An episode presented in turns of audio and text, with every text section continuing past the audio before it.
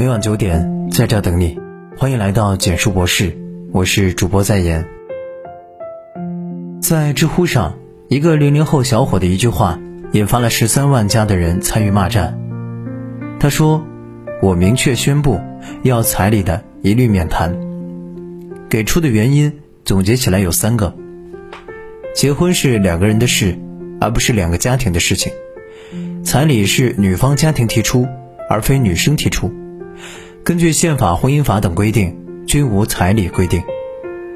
最后得出结论：婚姻要理性，要黑白分明，坚决不给彩礼。目前他的留言区已有五万人点赞，十三万加的人参与评论。评论区基本分为两大阵营：支持彩礼的人会斥责他，想要空手套白狼；不支持彩礼的人。会去与支持彩礼的人展开骂战，空手套白狼论是在物化女性。截至目前，该场骂战还在持续。博士翻看了评论区中大家的讨论，其实这场骂战的主要根源在于双方均有风险考量。支持彩礼的人看到了女性的生育风险，比如女性从怀孕开始会面临妊娠纹、妊娠糖尿病。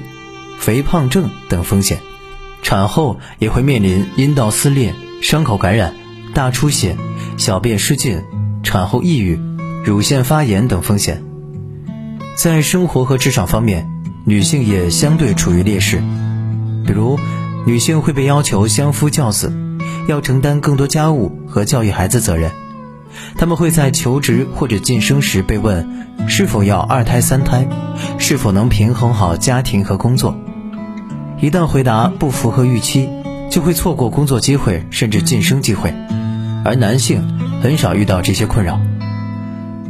不支持彩礼的人则看到了男性所要承担的经济风险。对于普通家庭来说，买房当婚房基本上要举全家之力，买房后还要攒彩礼钱。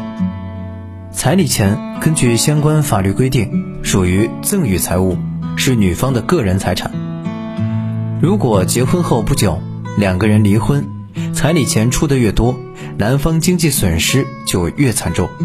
如果结婚前后房子、工资卡都混淆一起管理，那么还要分割财产。在这一层面上，男性所要承担的经济风险确实会更大一些。而男女双方各自不同的考量，恰恰是要彩礼一律免谈这句话能引发十三万家人参与骂战的原因。其实，在讨论彩礼该不该要问题时，我们需要先来看看他在婚姻中扮演什么样的角色。有彩礼，他会对婚姻有什么影响？没有彩礼，他又会带来什么影响？博士通过采访和收集资料，获取了要彩礼和不要彩礼的人的婚姻状态。要彩礼人的婚姻状态：无敌美少女喵喵，我结婚要了十万彩礼。不多不少，现在过得很好，老公和婆婆都很重视我。我觉得要彩礼是有一定好处的，离婚的话，婆家会考虑成本，不会轻易就离婚。这有点像我们女人买东西一样，贵的东西就算过久了不喜欢，都舍不得扔；便宜的看厌了立马扔。所以彩礼还是该要一点的，覆水难收。我是拿了彩礼的人，数额还不少。可是现在对方冷暴力、出轨一样不少，现在正在起诉离婚，日子真没法过下去。结婚别眼光只盯着彩礼，更要看对方的人品。不要彩礼人的婚姻状态，女方最好还是要彩礼，不然男方会轻看你。事实就是这样，我姐结婚时没要彩礼，嫁给一个穷男人，还倒贴一辆车。结果他们生活的一点不如意，不开心。这男的不知好歹，后来还出轨。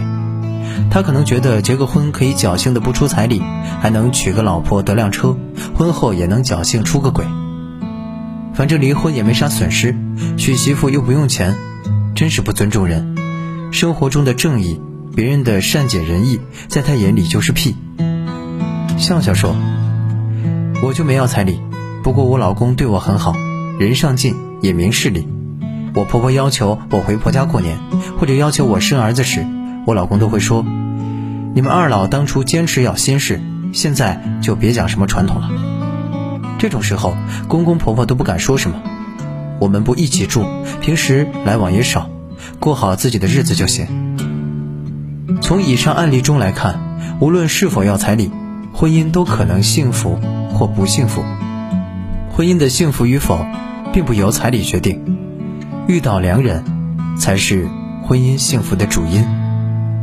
那么，这是否意味着不该要彩礼呢？不是的，不是认为天价彩礼不行，可合理范围的彩礼可以。几乎所有因彩礼而谈崩的婚姻，其实都是因为天价彩礼，而不是彩礼。知乎上因要彩礼的一律免谈而争论不休。其实讨论的也是天价彩礼。天价彩礼会掏空一个家庭，对男女双方来说，最终会两败俱伤。然而，合理的彩礼则会带来更多的现实意义。比如博士之前分享的文章：“你都被我儿子睡烂了，还想要彩礼？”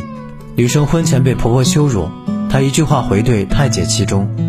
女方一家提了六万元彩礼，并表示会多贴几万元作为嫁妆带回。结果被婆婆羞辱，因彩礼而谈崩的背后，其实是两个家庭的三观不合、素质差异。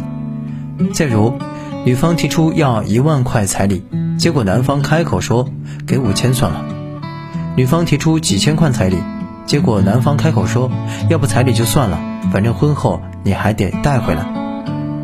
像这种情况，其实反映的就是对方是否做到了尊重和诚意。彩礼摆在婚姻之前，它就像试金石，彼此合不合适，总能窥见一二。它某种程度上能让人进入婚姻后少走几个坑、几个弯。所以，合理范围的彩礼是有必要的。谈彩礼，谈的也是人性。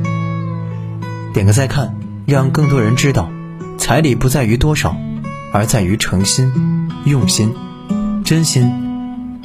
晚安。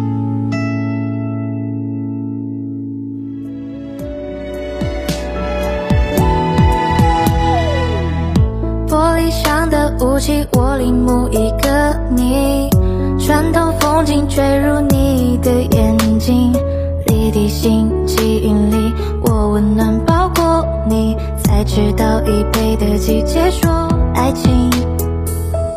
等霜雪落满地，风吹暖暖四季，等地球忙着自转，照耀你我栖息的星系，有微光折射你。是我逃离引力，设下相遇伏笔。准备好了吗？我戒不掉你，像戒不了呼吸。漫长的距离，